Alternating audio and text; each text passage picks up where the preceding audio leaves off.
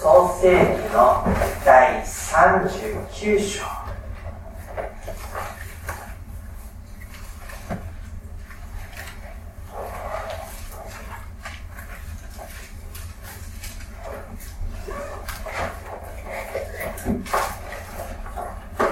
ヨセフの歩みを見てきていますけれども今ヨセフはエジプトに奴隷として売られそういう状況の中でこれからどうなっていくだろうかそれが記されているのが39章から40章のところにかけてです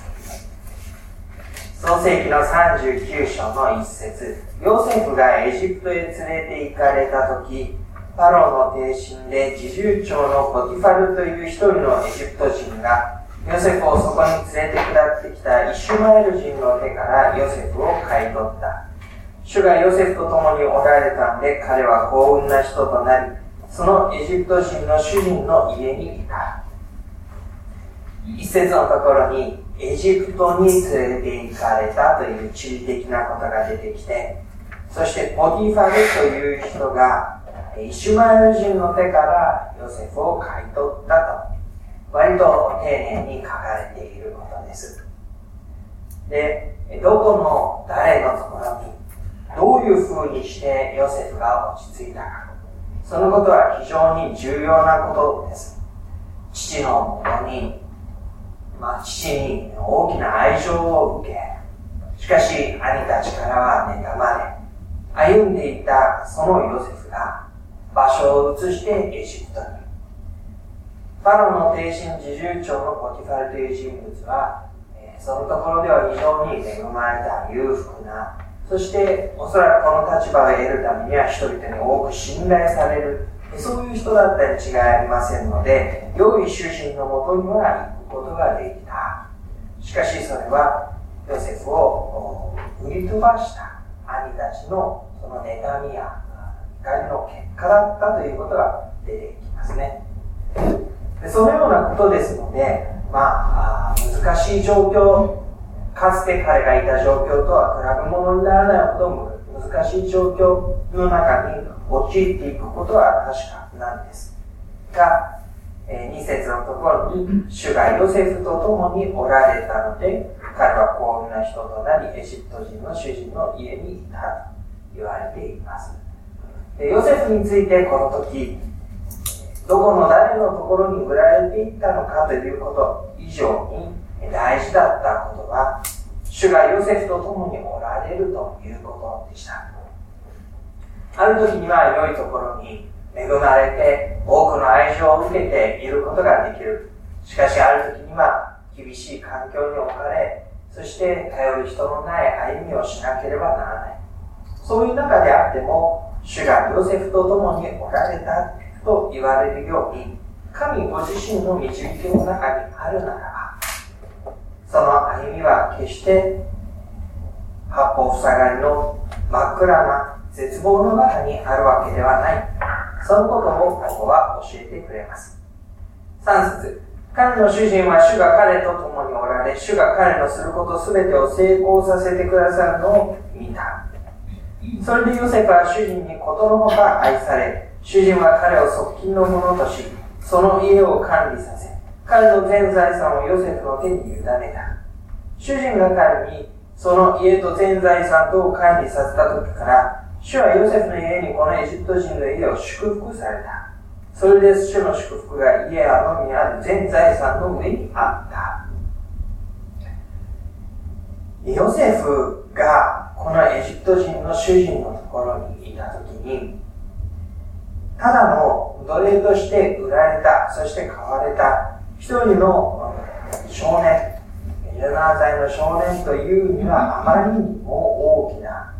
ことが彼のところに起こってきます。主が彼のすることすべてを成功させてくださるということがあり、そのゆえに主人は彼を側近のものとしたというんですね。側近というのは一番信頼ができるしもべということになります。で、しもべと言った時にも、この家にずっと仕えてですね、何て言うんでしょう。家中、その家族ごと、いつも親しんでいるお付きの家族というのがあったりするわけです。それと同じ中には、こういうふうにどこかから買ってこられたしもべと霊というものがいるわけです。側近のしもべというのは、大抵の場合、長い間この家の中で仕えてきた信頼のおける家の筋のもので、そこの人たちのことを自分が信頼をして任せてという特別な地位が与えられていくわけですよね。どこかでどういうふうにしてかここに来るようになったというだけのものをこんなふうに側近にすることはなかなか考えづらいわけです。その側近の者に家を管理させ彼の全財産をヨセフの手に委ねるということは紛れもなくありえないことでした。主はヨセフのゆえにこのエジプト人の家を祝福されたというふうに出てきます。ヨセフという存在がただ単に奴隷として売られていった。あでも神様がいたからヨセフを守ってくださった。という以上の存在として描かれていることがわかるでしょう。ヨセフのゆえに、その使える先の主人に多くの祝福が及んだ祝福をもたらす存在としてそこに仕えていたということです。そういうことで彼はこの主人のもとに歩みをしていくわけですが、その家の主人の妻がですね、ヨセフに言い寄るということをしたときに、ヨセフはそれを拒みます。それに彼女は言いがかりをつけて主人にそのことを告げ口します。結果として彼は監獄に捕らえられていくことになります。えー、読み進めていただいて39章の17節のところ。39章17節こうして彼女は主人にこのように告げていた。この彼女は主人の妻です。あなたが私たちのところに連れてこられたエブル人の奴隷は私にいたずらをしようとして私のところに入ってきました。私は声を上げて叫んだので、私のそばに上着を残して外に逃げました。ここで言われていることは全くの言いがかりであり、そんなことは決してなかったわけですけれども、主人の妻がそういうふうに言ってしまえば、彼は、ヨセフはその中でなすすべなく訴えられるしかありません。19節主人は妻が、あなたの奴隷は私にこのようなことをしたのですと言って告げた言葉を聞いて、怒りに燃えた。奴隷の一人ではありましたけれども、側近の者として任せて、その祝福を受け取りながら、彼はこのヨセフを非常に喜んでいたはずです。しかし、その身分というのは、やはり安定しないものではありました。よく動いている時には重宝されるけれども、ひとたびそのことが良くない方向に動けば、やはりいとも簡単に見舞いから退けられる。で、ヨセフの主人は彼を捕らえて、王の囚人が監禁されている監獄に彼を入れた。こうして彼は監獄にいた。しかし、主はヨセフと共におられ、彼に恵みを施し、監獄の長の心にかなうようにされた。二点三点していきますけれども、監獄にいたということは、非常に厳しい状況に陥るわけですね。エジプトに来た時には、それでも良い主人の家にしもべとして使えることができた。しかし、もう一段落、えー、ここでは転落をしていくようにして、監獄の中にいた。捕らえの身となった、自由の利かない身となったという意味です。その直後に、しかしとつながっていきますしかし、主はヨセフと共におられ。ここにも、どこの誰のところにどんな風に置かれても、主は共におられて、そしてその歩みを監獄の長の心にかなうようにされたと言われています。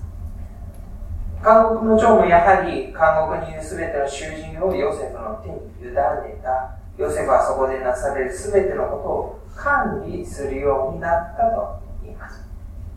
この管理するということは、そのところをふさわしく収めるということです。良い状態に整えるということです。これは韓国の長がすべきことし。かし、監獄の長はこのことに長けているヨセフの手にそれを任せたわけなんですね。でそのことの良い利益というか、そのことのよくもたらされる祝福や素晴らしい成功というのは、監獄の長のところに帰しているわけです。で監獄の長はヨセフの手に任せたことについては何も干渉しなかった。それは主が彼と共におられ彼が何をしても主がそれを成功させてくださったからである。つまりヨセフは監獄の長が自分でするよりもよほど良いことをここでして、そしてそれを監獄の長のものとして差し出していったわけですね。そういう歩みがヨセフの歩みでした。さて、40節になり、40章になりますと、その語句の中に、2人の人物が捉えられてくるということが出てきます。40章の一節。エジプトの王の検釈官と調理官とが、この主君エジプト王に罪を犯したというふうに言われています。それでパロはこの検釈官長と調理官長の二人の停止を怒り、彼らを侍従長の家に交流した。すなわちヨセフが監禁されている同じ監獄に入れたというんですね。でここの監獄は王の監獄でした。でそこを治めている侍従長の家にヨセフはかつて奴隷として売られてきて、言いがかりをつけられてこの監獄に入れられたそこに王のもとで罪を犯した二人の囚人というか、検察官長、調理官長が、えー、同じように捉えられてくる。何もこんなところでこんな風にこんな人たちと会うというのは、まあ、あんまりあって喜ばしいことでもないし、なんでお互いこんなところにいるんだろうかと思って顔を合わせながらつぶやくこともあった。本来だったらそういうところだと思います。事実、エジプトの王の検察長と調理官長は非常に浮かない顔をしたい。イライラしている。そういう様子が見て取れました。ただでさえ、このところに自分がいるのはおかしいと彼らは思っていて、かつての歩みに戻りたいと考えていて。しかし、それがなかなか叶わないだろうと彼らは夢を見たわけなんですね。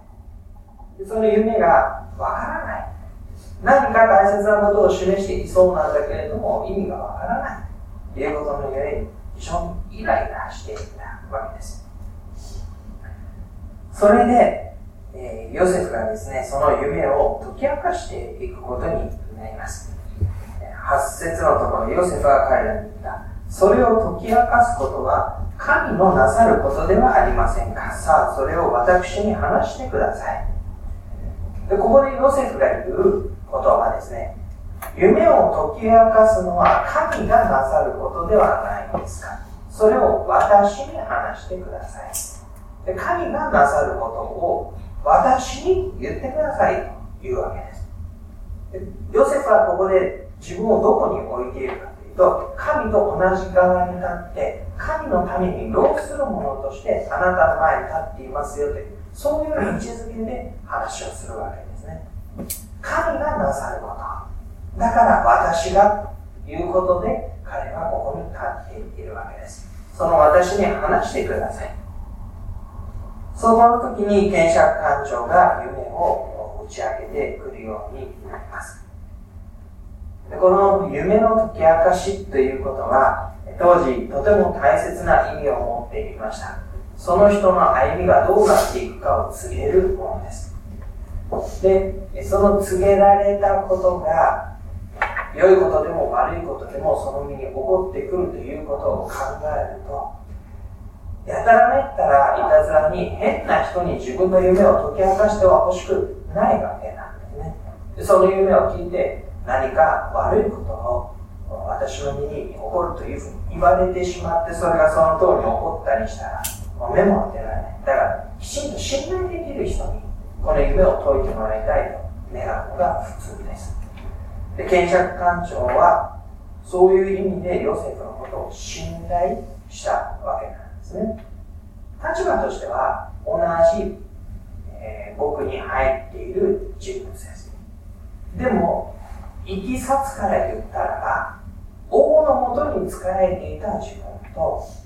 どっかよその国から売られてきて、しかも、その主人のところの妻に言いがかりをつけられて、こう捉えられた。このヨセフでは、本来の立場ではあまりにも違いすぎる。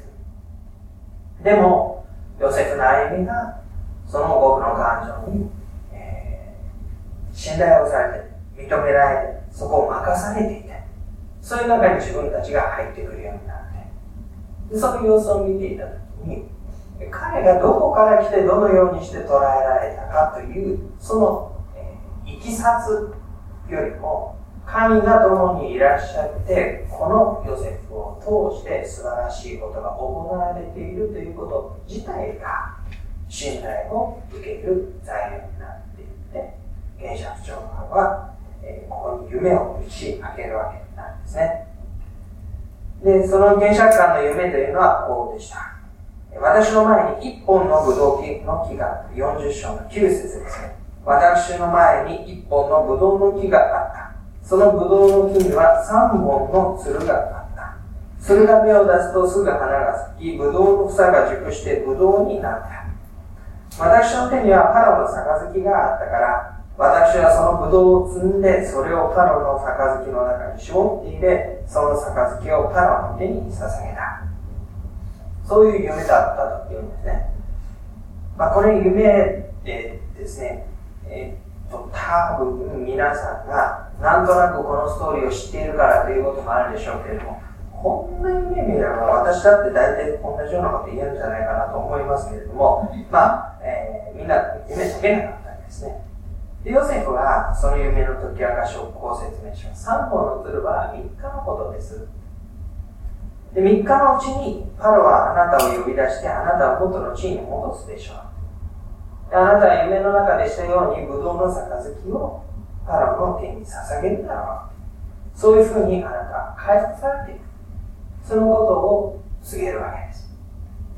そして、あなたが幸せになった時にはきっと私を思い出してください。私に恵みを施してください。私のことをパロの、パロに話してください。この家から私が出られるようにしてください。実は私はエブル人の国からさらわれてきたんです。ここでも私は投獄されるようなことは何もしていないのです。で、ここでヨセンが言っているのは、自分がここにいるということが、やっぱりふさわしくないんだっていうことは言ってるわけなんですね。で彼が共におられ、なすことを祝福してくださって、監獄の長のもとに気に入られて全部を任されてはいるけれども、やっぱりここで囚われる身として歩んでいることはふさわしくない。そもそも私は、あの父の家にいたのだし、奴隷に売られてきたのだし、奴隷として歩むならまだしも、言いがかりをつけられて僕に収められている。ここの、ここまで下ってきてしまった歩みというのは、やっぱりふさわしくないです。いかに主が共におられるとはいえ。だから本来の歩みに回復されたい。そのことを、この原釈感情に向かって言います。その夢の解き明かしが良かったのを見て、調理感情もまた、え、夢の解き明かしを願い出るわけです。で私も夢の中で見ると、16節ですね。私も夢の中で見ると私の頭の上に枝網の籠が3つあった。一番上の籠には、パロのために調理官が作ったあらゆる食べ物が入っていたが、鳥が私の頭上、頭の上の籠の中からそれを食べてしまった。その夢の解き明かしをヨセフがします。夢の解き明かし3つの籠は3日のことです。で、3日のうちにパロはあなたを呼び出すでしょう。しかしあなたは、頭の上のカゴの食べ物をパロに差し出すことができなかったように夢の中で、あなたの手からもう一度その食料がパロのもとに差し出されることは残念ながらないだろう。パロはあなたを呼び出し、あなたを木に吊るし、鳥があなたの肉をむしり取って食うでしょう。で、3日後というのが、実はパロの誕生日だった。そしてその時に、祝宴を張っていく中で、パロは検釈官を呼び出して、もう一度彼を検釈の役に戻していきました。パロのヨセフの夢の解き明かしの通り、検釈官は自分の手から杯をもう一度パロの元に差し出すようになりました。しかし、調理官の方はその機会には恵まれず、ヨセフが夢で解き明かしたように、木に吊るされていくことになります。その後、23節検釈官長はヨセフのことを思い出さず、彼のことを忘れてしまったというふうに出てきます。検釈官長は自分の身に起こった良いことを受け取りつつ、それを解き明かしてくれたヨセフの存在は忘れて、そして思い出すことはなかった。ヨセフが願った、王のこれを言ってください。私は本来ここにいるのはふさわしくないんだ。っていうそのことは、ここで可能性がなくなっていってしまったわけです。で私たちはこのことを見ながら、神の時間の長さということを少し考えてみたいと思いますね。ヨセフが導かれてきた17歳の時です。そして捕らえられ、僕に入れられ、それから丸13年、30歳になる時まで彼はこの僕の中にいることになります。神の時間の長さということを考えたときに、すぐなる時もあれば、ずっとならない時もあるということを私たちは知っているわけですね。夢の中で検釈官長、あるいは調理官長、彼らがことが動かされていったのは3日の後でした。割とすぐ、あと3日。という時間です。しかし、ヨセフは13年という時間を要していますそれはすぐ動く時もあれば、ずっと動かない時もある。それを人がいたずらに短くし長くしとコントロールすることは許されていない。そんなことができるならみんな短い時間を、そして悪いことは長い時間を、というふうにみんなそうするでしょう。でもそれは私たちのコントロールの範囲を超えていること。神様の時というのがある。そのすぐという時も、ずっとという時も、その時々に与えられている歩みがあることもまた思わされることです。じゃあヨセフは13年間、まだ時間があるというそのどうはいいんだろうかというと、その時々13年をずっと黙ってじっと座って何もせずに、ただ忍耐して辛抱して、うずくまって待っていたわけではなかったんですよね。その時々に主人に仕え、僕の長に仕え、自分に与えられた役割を果たし、自分に与えられた役割を十分以上、十二分に果たし、そのことが相手に益をもたらしていくように、そのためにどうし仕えて歩むその時々、その場所において与えられている歩みがあるということです。で、そのような歩みの中で、ヨセフはそれでもなお、これからに期待をし続けていました。その時々、そのところに与えられている歩みは、神様と共に歩む歩みで、事実祝福された良い歩みももたらしていましたけれども、それでもヨセフはさらにその先向こう側に彼の回復した歩みを見ながら、願いながら歩んでいたわけですね。そのところにおいて、しかしなおその先に、そのこれからに期待し続ける歩みというのがあって、それは神の民の未来志向性ということにつながっているわけです。神の民がもちろん今の時を感謝して、今の時を十二分に生き、今の時を神の手となり足となって、人々に祝福をもたらすことをするわけですけれども、同時にそのことは、これからの歩みがさらにどうなっていくのかということを向いていくもの、そこに志を向けていくものとして与えられていることです。というのは、神様の導きというのが、歴史の最初からその神の技の完成の時までの時間をやっぱり流れているからなんですね。神の技が止まっていれば、私たち神の民の歩みも止まっていて仕方がないよ。神様がこれが完成形ですよと言われれば、神の民はその完成形の中で休み、そこが安定したところで動かない。もうこれ以上はない。満足しきっていうことがあります。しかし神の導きというのが、まだ道半ばであって、神の国の完成がまだこれからであって、もちろん私たちの目には10年、20年という時間の流れは何も覚えてないようにすら見える、思える。そういう時間ですけれども、それでも神様が神様の時間の中で導かれているならば、私たちは今日ではないかもしれない、明日でもないかもしれない、もしかしたら10年後かもしれないし、もしかしたら私の生涯よりも悪になるのかもしれない。でも、神の御業が動いていくことを願い、求め、そのことに思いを向けながら自分の歩みを築き上げていく。これからがあることを前提にして私の歩みを築き上げていく。それが神の民の歩みになります。少し、えー、そうですね、えー、違った言い方になりますけれども、